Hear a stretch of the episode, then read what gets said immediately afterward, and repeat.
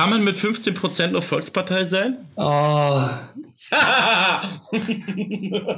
Darf man die große Koalition noch große Koalition nennen, obwohl Na, sie ich- nicht ich nenn 60 die- Prozent hat? Ich nenne die auf Twitter, kann man nachgucken. Ich nenne die mal Kroköchen. Oh.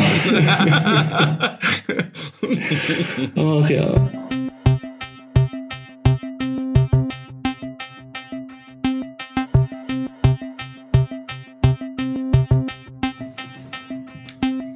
Hey Lukas, Hey Freddy.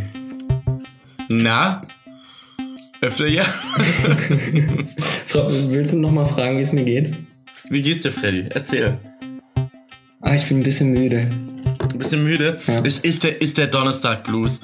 Man kennt es ja, Donnerstag Schontag ähm, sollte man auch nicht zu lang machen. Wir haben jetzt auch schon Viertel vor zehn, Freddy. Nein, sieben vor zehn sogar. Aber was machen wir nicht alles für die Podcast-Welt? Ja. Wir sind Freddy, ja, wir sind Freddy und Lukas. Zweite Folge der, der rot-grünen Brille. Ähm, ja, Freddy. Erstmal danke für die ganzen Leute, die zugehört haben und auch, auch für das Feedback. Das hat uns sehr gefreut. Wir hoffen auch, dass ähm, der Ton jetzt besser ist als äh, letztes Mal. Ja, nachdem wir jetzt zehn Minuten lang bei dir WinZip installiert, deinstalliert, neu gekauft, Die vertickt und Feuerwehr sonst was gemacht haben. die Polizei, der, der, der Oberbürgermeister. Aber jetzt Alle- läuft's. Die, die kamen alle vorbei, GSG 9, die haben gedacht, was ist hier los? ähm, aber jetzt, jetzt funktioniert der Ton. Wir haben ja ganz cool Feedback Ja. bekommen eigentlich online, ähm, was ich total Ja. schön finde. Dafür, dass wir, ähm, wie jetzt auch total unvorbereitet einfach mal eine Podcast-Folge aufgenommen haben. Äh, ich finde die, die spannendste Frage, die dabei rumkam, war, wie sind wir eigentlich in die Politik gekommen? Wie kommt man zur Politik? Ähm, es, es gab mal ein geiles Interview in der Juice von, von Prinz Pi oder Prinz Porno. Der hat ja schon verschiedene Namen, wo er gefragt wird, wie bist du zu Hip-Hop gekommen oder zu Deutschrap gekommen? Und er antwortet mit dem Bus. Ähm, so, so, so, so ähnlich war das bei mir, glaube ich, auch. Ich bin, glaube ich, mit, mit, ja genau, mit einer Kinovorstellung bin ich in die Politik gekommen. Ich war damals in, in, in der Schulzeit schon immer so ein bisschen öko. Ich war voll links, ich war so voll Anti-Cup. Ich habe damals, war glühender Sozialist und sowas, könnte man heute gar nicht mehr glauben. Und, und Antifa natürlich, Nazis waren ganz schlimm. Äh, waren sie auch. 2006 Verfassungsschutzbericht, steht da im Smokreis drin. Ähm, da beim Spiegelcover, kennst du das mit äh, Kaltland drüber und diesem abgefackelten Geflüchtetenheim? Nee, ich hab's gerade nicht vor Augen. Das ähm, äh, war bei mir, neben meinem Kaff. Das war in Weissach im Tal und äh, in meiner Schulzeit wurde das schon abgebrannt. In Backnang, wo ich herkomme, in der Nähe aus dem Schwabenland, da ist das älteste selbstverwaltete Jugendzentrum. Um die Ecke war auch damals nichts gut, wo ähm, das durchgestrichene Hakenkreuz auf dem T-Shirt verboten wurde. Ja, und in so einer Gegend auf dem Land bin ich groß geworden. Und du konntest dich entscheiden, wirst du Player-Hip-Hopper, wirst du irgendwie äh, Skater-Punk oder wirst du halt Nazi. Ganz platt ausgedrückt. Da gab es auch Gegenden, wo die NPD irgendwie 25 Prozent bekommen hat. Ähm, ja, und ähm, meine beste Freundin damals, die, die ist dann mal zu mir gekommen und meinte, ähm, hey Lukas, ich war da bei der Grünen Jugend bei so einer Kinovorstellung von We Feed the World, dem Film, kennst du den? Nee, We Feed the World, da geht's um Lebensmittelverschwendung und so weiter. okay. Und das kam da. Und die hat mich dann gefragt, ob, du, ob ich nicht einfach mitgehen möchte mal. Und da bin ich dann mitgegangen. Und ich fand das alles cool. Das waren so, so, so, so liebe Ökos um die Ecke. Das ist dann aber relativ früh gegen die Wand gefahren. Aber ich war dann schon Mitglied. Und ähm, wurde dann von den Grünen eingeladen, mit zur Gorleben-Demo zu gehen. Und dann war ich in der Gorleben-Demo und habe dann den damaligen Landesvorsitzenden, den Daniel Muratidis, kennengelernt. An dieser Stelle äh, Grüße und Props an dich, ähm, weil der hat mich dann, ähm, hat mir dann den Kopf gewaschen in Stuttgart danach, weil ich äh, großer, großer linker Typ war, äh, begeistert von den großen linken Ideen und Visionen. Und der hat mir dann den Kopf gewaschen und mich überredet, die Grüne Jugend neu zu gründen. Und das habe ich dann gemacht und wir waren irgendwie jeden Sonntag dann 30 Leute, weil wir die ganzen Schülersprecherinnen und Schülersprecher hatten. Und wir haben dann lauter geile Aktionen gemacht. Wir waren da echt ähm, geiles Team. Wir, wir haben da Partys geschmissen. Wir sind nach Dresden zum Nazis blockieren gefahren. Wir ähm, sind, haben uns ein Wochenende irgendwo eingesperrt und haben Rhetorik-Workshop gemacht, ein ganzes Wochenende lang. Ähm, wir sind zusammen, wir waren, wir waren auch richtige Freundinnen und Freunde. Wir haben die Delegiertenplätze für die Bundeskonferenzen bekommen. Ja, das war, war echt eine geile Zeit und ähm, ich glaube, wenn du einmal da drin bist, dein soziales Umfeld da hast, ich habe natürlich auch laute Leute aus Baden-Württemberg damals kennengelernt, ähm, da kommst du auch ganz schlecht wieder raus. Das habe ich dann auch weitergemacht in, in Berlin. als ich dann direkt nach dem Abitur nach Berlin gezogen bin. Und äh, dann ging es weiter. Dann war ich im Erasmus in Spanien. Danach bin ich dann zu einer Altgrünen gegangen, also Bündnis 90 Die Grünen, war dann Vorstandsmitglied in, in Berlin Mitte und Teil des Vorstands. Ja, und dann waren plötzlich auch so zwölf Jahre inzwischen vorbei. Wie viele Einwohner hatte das Kaff, wo du die Grüne Jugend gegründet hast? Und es war ja dann im Kreis, ich komme aus dem Kaff des Tal. Das in dem Backnang hat, glaube ich, 35.000.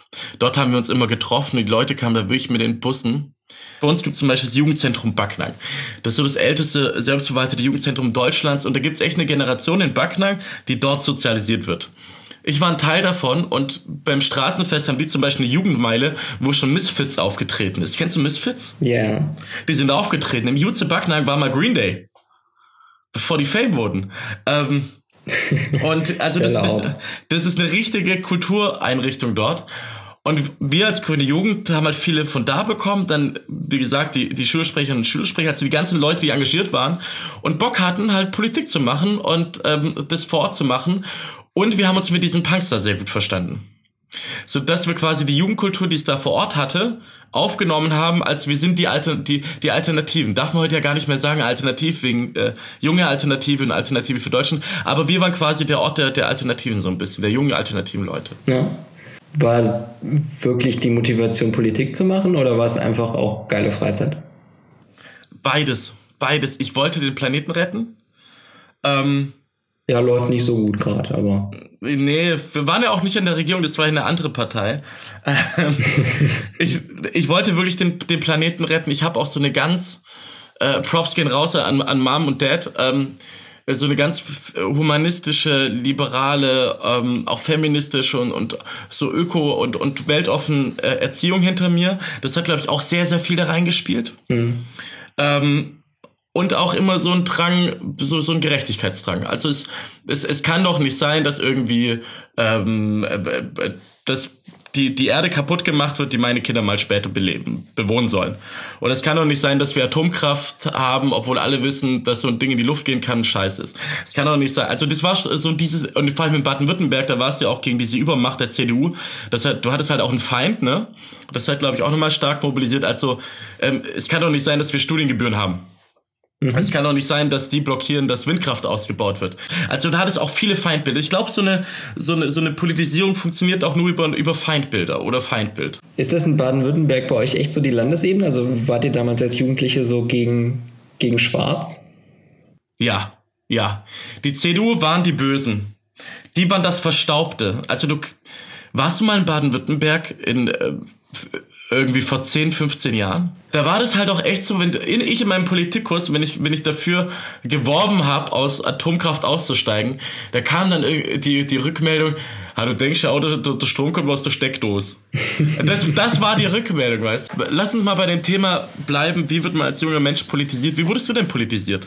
Was war dein Feindbild? Gab's sowas bei dir? Nee, ich, ich hatte kein Feindbild. Ähm, und ich bin in die Partei über einen Kohlegrill eingetreten. Das ist. Äh, die, da, da, war so, da, war, da war so ein Loch, der war getarnt mit so einem Kohlegrill. Und hast nicht gesehen, du bist da reingetreten und zack warst du in der Partei. Ich habe die ungrünste äh, politische Geschichte ever. Ähm, ja, nee, da stand ein Grill und ähm, ich war bei einem Kumpel ähm, und wir haben einfach nett gegrillt mit, äh, mit vielen coolen Menschen. Und dabei waren einfach ein paar bei den Jusos und ein paar bei der SPD. Und die haben sich dann über Dinge unterhalten, wo ich dachte, hä, was, worüber unterhalten die sich denn da? Und äh, das, das ist irgendwie alles Ihr seid doch betrunken, geht heim. nee, über Politik und Religion wird hier nicht geredet. Gibt's bei dir so ein Verbot am, am, Essenstisch? So über Politik wird nicht geredet? Nee, das gab's bei uns nie. Das, das war bei, das, das war bei mir, bei mir manchmal in der Jugend, da ist ein bisschen bei Politik und Religion schwierig, schwierig. Ähm, aber ähm, politisierend, aber dann war doch politisierend für dich, waren dann einfach, dass da coole Leute waren, coole junge Leute. Ja, absolut. Das reicht auch. Also, es war auch äh, wirklich von mir anfangs kein ähm, besonders politisches Engagement, sondern es ist wirklich äh, Freunde gefunden, ähm, dadurch eine deutlich attraktivere Freizeit gehabt als vorher. Was habt ihr so gemacht als Jusos? Ähm, das, was wahrscheinlich alle Jusos bundesweit immer machen, nämlich überlegen, warum sind wir so wenige, warum sind nicht eigentlich alle bei uns? Gab es bei euch noch andere Jugendorganisationen vor Ort? Ähm, ja, klar. Ähm, wir hatten auch eine total ähm, aktive grüne Jugend. Die, die sind auch jetzt noch aktiv, ja, die sind total super. Ähm, also ganz ehrlich, das ist bei mir wahrscheinlich auch einfach ein Stück Zufall gewesen, auch wenn ich rückwirkend wahrscheinlich rationalisieren kann, warum ich die SPD viel besser finde. Äh, aber das hätte auch anders laufen können. Ähm, nee, bei uns gab es schon alles. Äh, es gibt einen und gab damals schon einen Jugendrat, also dadurch gab es für alle Schülerinnen und Schüler zumindest so einen Minimal-Anknüpfungspunkt an Politik schon relativ früh. Das ist, glaube ich, eine ganz gute Sache. Ähm, Bei einem Jugendrat? Ja. So ein Jugendrat, das sind doch immer irgendwelche Leute, die sowieso so engagiert waren, die hat man dann mal gewählt und dann, dann, war, dann hatten die das Amt drin und dann hat man die nie wieder gesehen. Das sind doch diese Jugendräte, das sind so, so, das sind so Scheinbeteiligungen. Ja, das, das stimmt. Also der Beteiligungsfaktor, den würde ich jetzt auch nicht zu hoch hängen, ähm, aber bei uns sind alle Jugendratsvorsitzenden ähm, später in die Jugendorganisation auch gegangen und sind ja das eben eben das sind das sind das ist ja das Problem das sind die sowieso schon Engagierten ja das stimmt das stimmt aber wenn wenn das der Weg ist um nachher in einer Partei zu landen und sich politisch zu engagieren ist das ja auch nicht verkehrt Okay. Ist, ist ja auch gut, eine dritte, so wenn du, wenn du Stützrad hast, so mit Kohlekrelle, kannst du auch noch ein drittes Stützrad mit dem Jugendrat holen. Ähm, hast du dich da auch engagiert? Nee, im Jugendrat nicht. Hast du was in der Schule das, gemacht? Ich, ich, war da schon bei den Jusos und fand das damals schon, ähm, das war so äh, halt Politik für, für junge Menschen, aber nicht so die richtige Politik. Das fand ich nicht so attraktiv. Was war für dich, äh, was war für dich die richtige Politik? Gab es irgendetwas, wo du dich kommunalpolitisch, also bei dem, was vor Ort gemacht wurde, so richtig aufgeregt hast? Hm. Du hast jetzt gerade so hm gemacht. Ich habe gerade auch in meinem Kopf hm gemacht, weil mir ist gerade auch nichts eingefallen. Ich hatte bei mir vor Ort nichts, wo ich krass mega politisiert wurde. Also im Sinne von, also außer Nazis natürlich, aber bei mir war das definitiv anders. Ich habe, glaube ich, hm gesagt, weil ich damals, und das hat sich lustigerweise inzwischen geändert, äh, dachte, nee, wir müssen hier die großen Fragen verhandeln. Also muss man nicht eigentlich ähm, die Bundeswehr auflösen? Das waren so Fragen, mit denen sich, äh, mit denen wir uns als Jusos beschäftigt haben. Ähm, und nicht die kleinen Dinge, was so ein bisschen schade ist. Aber das ist wahrscheinlich als junger Mensch einfach so. Man möchte ja irgendwie die Welt retten und nicht ein Verkehrsschild aufhängen oder umstellen. Warum sollte man heute noch in die Politik gehen? Wenn, wenn wir jetzt so eine junge Zuhörerschaft haben. Ich bin ja auch bei Instagram. ähm, und Mit hochpolitischem Content. Hochpolitisch. Äh, wenn, wenn ihr gute Rezepte haben wollt und mal eine coole Story vom Laufen, äh, könnt ihr mir auf Instagram folgen at Lukas M. Gerritz. Wenn die jetzt für unser Podcast hören und jetzt von uns, von dir einen Tipp bekommen sollten, Freddy, warum sollte man heute noch zu einer Jugendorganisation gehen, um Politik zu machen? Oder wann sollte man das tun? Ja, immer. Nein, nicht immer. Wenn du keinen Bock auf Politik hast, dann brauchst du nicht machen. Ja, stimmt. Hm. Das ist so schwer, sich vorzustellen, wie war das, als ich jung war. Also meine Motivation jetzt ist natürlich eine andere als damals. Was waren deine schönsten Erfahrungen, die, die du gemacht hast? Das waren Wahlsiege, Lukas. Das ist echt nicht spannend zu erzählen. Echt jetzt? Ja, definitiv. Ja, okay, ihr hattet auch mehr in meiner Jugendzeit als wir. ich, ich, ich weiß noch, einmal schönste Momente war wirklich 2011, als wir Landtagswahl Baden-Württemberg gewonnen haben. Nee, aber ich, ich fand viel schönere Momente waren zum Beispiel, als wir zusammen unser Bio-Bier in diesem klapprigen äh, äh, Wagen da verkauft habe beim Backnanger Straßefest oder als wir mit der Grünen Jugend nach Dresden gefahren sind in dem Bus oder ähm, zum ersten Mai nach Berlin hoch und zu Berlinfahrten damals oder solche Dinge wie ähm, man hat einfach, nachdem man fertig war mit der Sitzung, einfach noch zusammen Bier getrunken. Ja klar, das gab's natürlich bei mir auch ständig. Ähm, das war auch super. Aber ich weiß jetzt nicht, ob es der Höhepunkt war wir hatten damals eine Sensation Green Party, die war unglaublich. Willst du dazu mal eine lustige Geschichte hören? Klar. Die Sensation Green Party, das war die, die geilste Party, die jemals in Backland gefeiert wurde, die wir als grüne Jungen gemacht haben. Und weißt du warum? Weil der Daniel Brühl da war. Ja, warum war der da? Warum war der da? Das ist die gute Frage. Da merkt man, was Facebook früher war. Ich war damals äh, mit ein paar Kumpels über Silvester, war ich in Berlin und da war ein Kumpel von einem Kumpel, der mitgekommen ist. Der sah original aus wie Daniel Brühl. Und ich habe dann mit dem Bild gepostet auf Facebook. Das war so 2009 oder 2010 oder so. Einer der ersten Facebook-Bilder, die ich gepostet habe. Oder war das noch Quick? Ich weiß es nicht. Es war gleich Facebook. Und, Was ist ähm, Quick? Das war so regional Facebook bei uns damals. ja, aber das also ja, finde ich auch.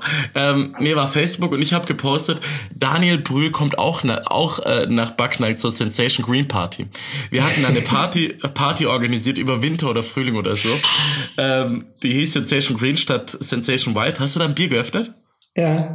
Okay, sehr schön. Ich habe einen Wein. Stößchen, komm. Ich mach mal hier so ein Stößchen vor. vor hier. Ja, warte, warte. Ich muss irgendwann ein anderes gläsernes Objekt finden. Bitte. Sehr schön, sehr schön. Danke für Stößchen. Ähm, genau, und das hatte ich einfach nur gepostet. Und dann hatte das irgendwie, glaube ich, unser grüne Jugendaccount oder irgendjemand hat das geteilt und auf jeden Fall ging das irgendwie durch, dass irgendwie ein Radiomoderator von Hitradio Antenne 1 oder Energy oder so über Radio gesagt hat, die grüne Jugend Backnack feiert ihre große Sensation Green Party und Daniel, Daniel Brühl kommt auch. und, und dann, dann habe ich mit meinen Leuten von der grünen Jugend äh, Grüße gehen raus. Danke, tut mir leid. Äh, Habe ich so gewettet, nicht ob er das ist oder nicht, sondern ob er kommt oder nicht. Und dann war da, dann war der, dann war der Daniel Brühl wirklich bei der Party, der, der Club war rappelvoll, der war richtig voll mit Leuten. Ähm, und dann haben gedacht, das sei Daniel Brühl. Und die Frauen haben ihn auch wirklich angebaggert, so weil sie dachten, da ist Daniel Brühl. Und die, meine grüne Jugendleute haben dann bloß zu mir gemeint, ey, Lukas, du hast recht, das ist ja wirklich Daniel Brühl. Ich habe es im Nachhinein aufgelöst. Es war eine der geilsten Partys ever. Und es war echt rappelvoll. Wir haben gut Gewinn da gemacht, weil halt mein Kumpel Daniel Brühl eingesprungen ist. es, war, es war ein sehr schönes Erlebnis. Hast du so lustige Dinge erlebt? Nee, wir hatten keine Promis auf User-Partys, ne? Die, also unsere Users waren auch echt nicht gut im Party werfen. Und das ist was, was wir nicht konnten, leider. Ja, das war auch bei den Users bei mir so. Wir, haben, wir haben Natürlich. wir, wir, wir haben da irgendwie äh, beim Straßenfest, das war so eine riesige, riesen Platz, so Jugendmeile hieß das, mit Hip-Hop-Konzerten und so weiter. Und wir hatten unseren Bollerwagen da und haben unser Bio-Bier irgendwie bei, bei dieser Hitze, bei dieser Juli-Hitze oberkörperfrei ähm, verkauft und das hat so mega Bock gemacht mit den, mit den Punks vom Jugendzentrum, die unsere Freunde waren. Und weit, weit gegenüber im Eck standen dann die Users in so einem in so einem Bonzenwagen von Hasseröder oder so und haben da ihr Bier verkauft. Da war immer relativ leer. Weil es dann auch einfach nicht reingepasst hat. Es tut mir leid, es hat nicht reingepasst. Waren, glaube ich, nette Leute, aber es hat nicht reingepasst. Ja. Ja. Welche Dinge hast du aus deiner, warst du sehr aktiv bei den Users? Hast du so einen stellvertretenden, stellvertretenden Delegiertenplatz gemacht? so ein stellvertretenden Gegenplatz. Oder warst du irgendwie, hier in Berlin Mitte ist es ja so, da haben die irgendwie gefühlt, also die SPD, wer es nicht weiß da draußen, wer gerade zuhört, ist folgendermaßen organisiert. Freddy jetzt vom deinen Teil. Mit Unterbezirk und Abteilung und Ortsfeind. Wie, wie geht das? Das Erzähl ist so mal. unfassbar langweilig, Lukas. ja, da, die, die Leute, die interessiert's, Freddy. Was hast du gelernt in deinen, in deinen 20 Jahren Sozialdemokratie? Ähm, ähm, dann mache ich's kurz. Unterbezirk ist zum Beispiel so, so der Kreis oder, oder die Stadt. Äh, ja, die Großstädte. Die Großstädte. Und der Kreis. Die, kleine, die kleinere Ebene darunter ist der Ortsverein. Das ist korrekt. Und dann kommt die Abteilung. Und die Abteilung sind irgendwelche Straßen. Und, und hier ist und hier die Abteilung ist so, in Abteilung Rehberger habe ich mal so ein Bild auf Facebook gesehen. Da sitzen irgendwie 15 Leute im Vorstand. Da gibt's wahrscheinlich mein grünes Mitglied. Deswegen die Frage, hattest du auch in so einen Vorstandsposten? Nee, ich hatte, ich war nie, nie im Vorstand. Doch, Moment, ich war im Vorstand. Ja, natürlich. Guck, sag ich doch, weil in irgendeiner so Abteilung, Abteilung so, so, so Lärchenweg Remscheid. So, so, ein, so ein Weg, wo irgendwie zehn Genossen wohnen, da hast du drei im Vorstand gewählt. Ja, da, da gerät man so rein. Aus Versehen. Echt? Du warst wirklich im Vorstand? Ja. Äh, in, in was für eine Abteilung? Das ist keine Abteilung, sondern bei uns sind äh, die Jusos ähm, hängen am Unterbezirk in der Stadt. Ähm, Deswegen war ich so eben auch so erstaunt, als du sagtest, sie hätte 30 Mitstreiter. Die hätten wir auch immer, aber das ist ja immerhin. Ja, wir so waren der komplette Kreis, Mann. Wir waren der komplette Rems-Murr-Kreis. Ja, aber bei uns sind es 110.000 Einwohner in der Stadt, ne? Und das war Remsch ja dann schon äh, voll bei euch. Remscheid hat 110.000 Einwohner. Ja, jetzt glaube ich nicht mehr ganz. Sind irgendwie 108. Boah, als ich da zu deiner Hochzeit gefahren bin, da habe ich echt gedacht, wir machen so ein Schnitzeljagd durch Wald und Wiesen. ist es wirklich eine Stadt, Remscheid? Das ist wirklich eine Stadt, ja. ja die ist also ein bisschen zerfleddert, die hat halt irgendwie ja. 6,5 Stadtkerne und dadurch merkt man das nicht so. Was sind so deine Lehren aus deiner jugendpolitischen Zeit, die du heute mitnimmst? Was ich am meisten gelernt habe bei den Users ist, dass es verdammt schwierig ist, ähm, mit einer Organisation irgendwie zielführend was zu tun. Es ist echt megamäßig viel Arbeit.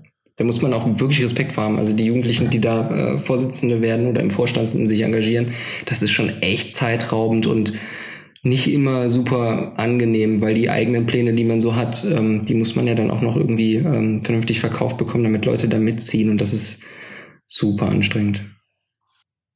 Und wenn das bei den Users schon der Fall ist, dann kann man sich ja vorstellen, wie schwierig es ist, äh, so eine Organisation mit 440.000 Mitgliedern wie die SPD zu führen. Das ist kein Zuckerschlecken. Hast du das davor auch schon gedacht?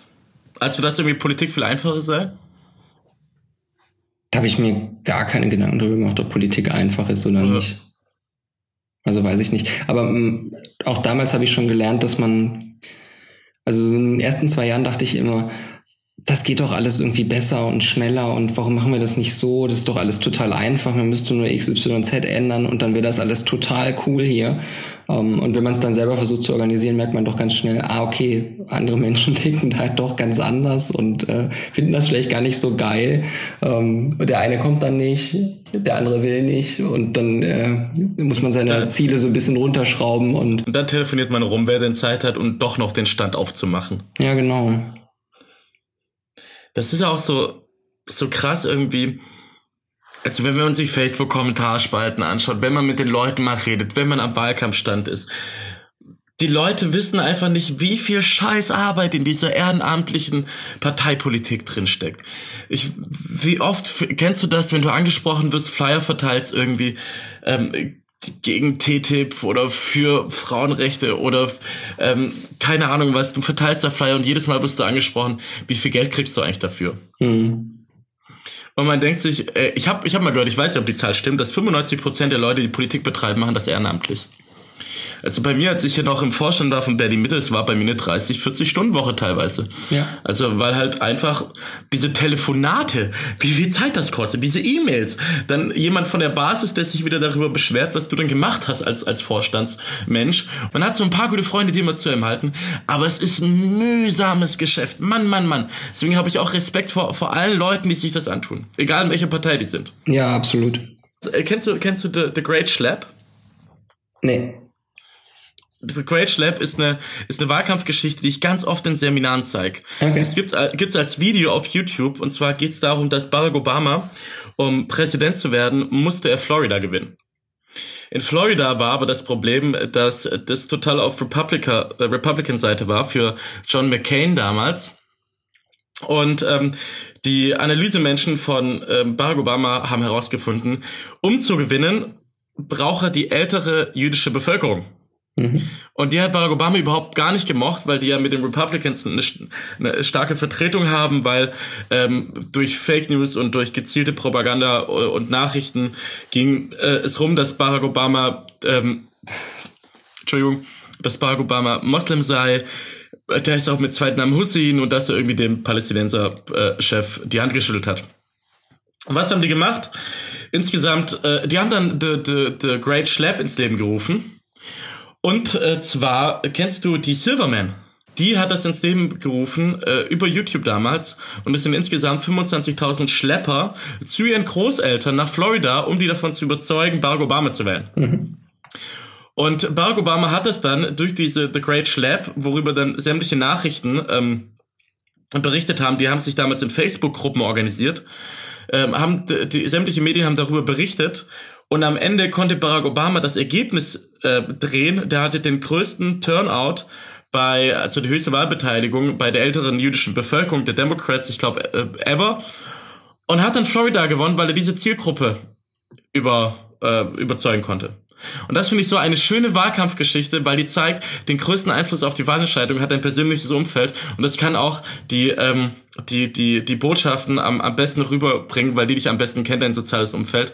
Und es war bei mir auch so, damals, als ich angefangen habe, jugendpolitisch ähm, bei der Grünen Jugend zu sein, da, heute sagen mir viele Leute, oder, oder heute sehe ich Leute, die haben, die hätten früher niemals die Grünen gewählt, aber einer zum Beispiel, der, der, äh, ist, oder viele davon sind heute bei den Grünen Baden-Württemberg immer noch aktiv in Kommunalparlamenten, äh, im, im Landtag, die ich damals kennengelernt habe und die das heute gemacht haben, einfach weil sie überzeugt wurden und andere überzeugen können. Und jetzt habe ich es geschafft, die grüne Jugend mit Barack Obama zu verbinden. und damit möchte ich, möchte ich einen Ehrensteckladen der grünen Jugend haben. Lukas, hast du irgendwas in der Woche gefunden, was interessant war? Ja, klar. Äh, ich habe mehrere Dinge. Ähm, erstmal die, die Serie auf ZDF, Bad Banks.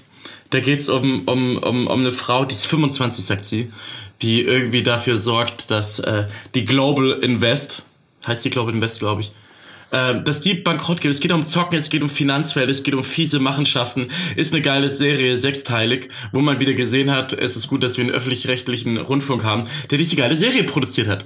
Äh, äh, einfach mal angucken. Ähm, dann das unglaublich spannende und ähm, geile Interview von Robert Habeck in der Süddeutschen. Das hat die Überschrift, die Grenze ist an vielen Stellen überschritten. Ähm, ist ein Auszug, da sagt er was zur, zur AfD, aber das ist das der unspannendste Teil von allem, weil spannend ist einfach, wie er schafft, inhaltlich zu argumentieren, dann wieder in Metaphern äh, geht, dann pragmatisch wird. ist ein sehr, sehr schönes Interview. Und ich habe noch einen anderen Artikel, den ich äh, empfehlen möchte. Der ist von einem, einem Italiener und zwar von Mario Fortunato. Rollentausch. Das ist ein Artikel in der Süddeutschen. Äh, Teaser lautet, Europas Linke ist bürgerlich, die Rechten dagegen sind nah dran an den Stimmungen der Armen. Das erklärt ihren Erfolg. Und er skizziert da quasi, dass er ähm, äh, sieht, dass es einen Rollentausch gibt, ideologisch, dass die Rechten für die Armen sind, während die politische Linke europaweit das Liberale und Weltoffene übernommen haben. Und äh, ich würde der These zustimmen. Hab ich, hast du mein Lauch eigentlich gesehen? Ich habe deinen Lauch gesehen, der, der sieht äh, okay aus. Was? Weißt du, wie lecker das geschmeckt hat? Ich finde, er hat so eine geile grüne Farbe. Ja, das ist vielleicht das, was mich so ein bisschen abschreckt. dann, dann kannst du meinen Shakshuka essen. Das ist schön rot. Das habe ich äh, letztes Wochenende gemacht und ähm, Steffi war auf jeden Fall begeistert. Ist geil, oder? Hast du auch, ja, Kreuz auch gut. Kreuzkrümmel herein? Ja, zwar kein Krümmel, sondern Kümmel, aber ja. Kre Kreuzkrümmel. Kreuzkrümmel. Einmal Kreuzkrümmel. Ich will ein Kaninchen haben. Du willst ein Kaninchen? Warum willst du ein Kaninchen? Weil die so süß sind. Na, weißt du, was ich, was ich entdeckt habe? Babystinktiere. Babystinktiere, das ist das Süßeste auf diesem Planeten. Ähm, ich schicke dir jetzt einfach mal kurz ein Babystinktier. Okay? Ja, mach mal. Guck mal auf Slack. Oh, das ist sehr süß. Das oh, ist, ist das süß. süß. Oder ist das süß? Ist das herzzerreißend? Ja. Ist das herzzerreißend? Ich würde auch sagen, mit dem Babystinktier aus deinem Twitter-Feed ähm, können wir Tschüss sagen. Tschüss, auf Wiedersehen. Macht euch einen schönen Abend. Macht nicht zu lange das Wochenende. Guten Abend, Lukas.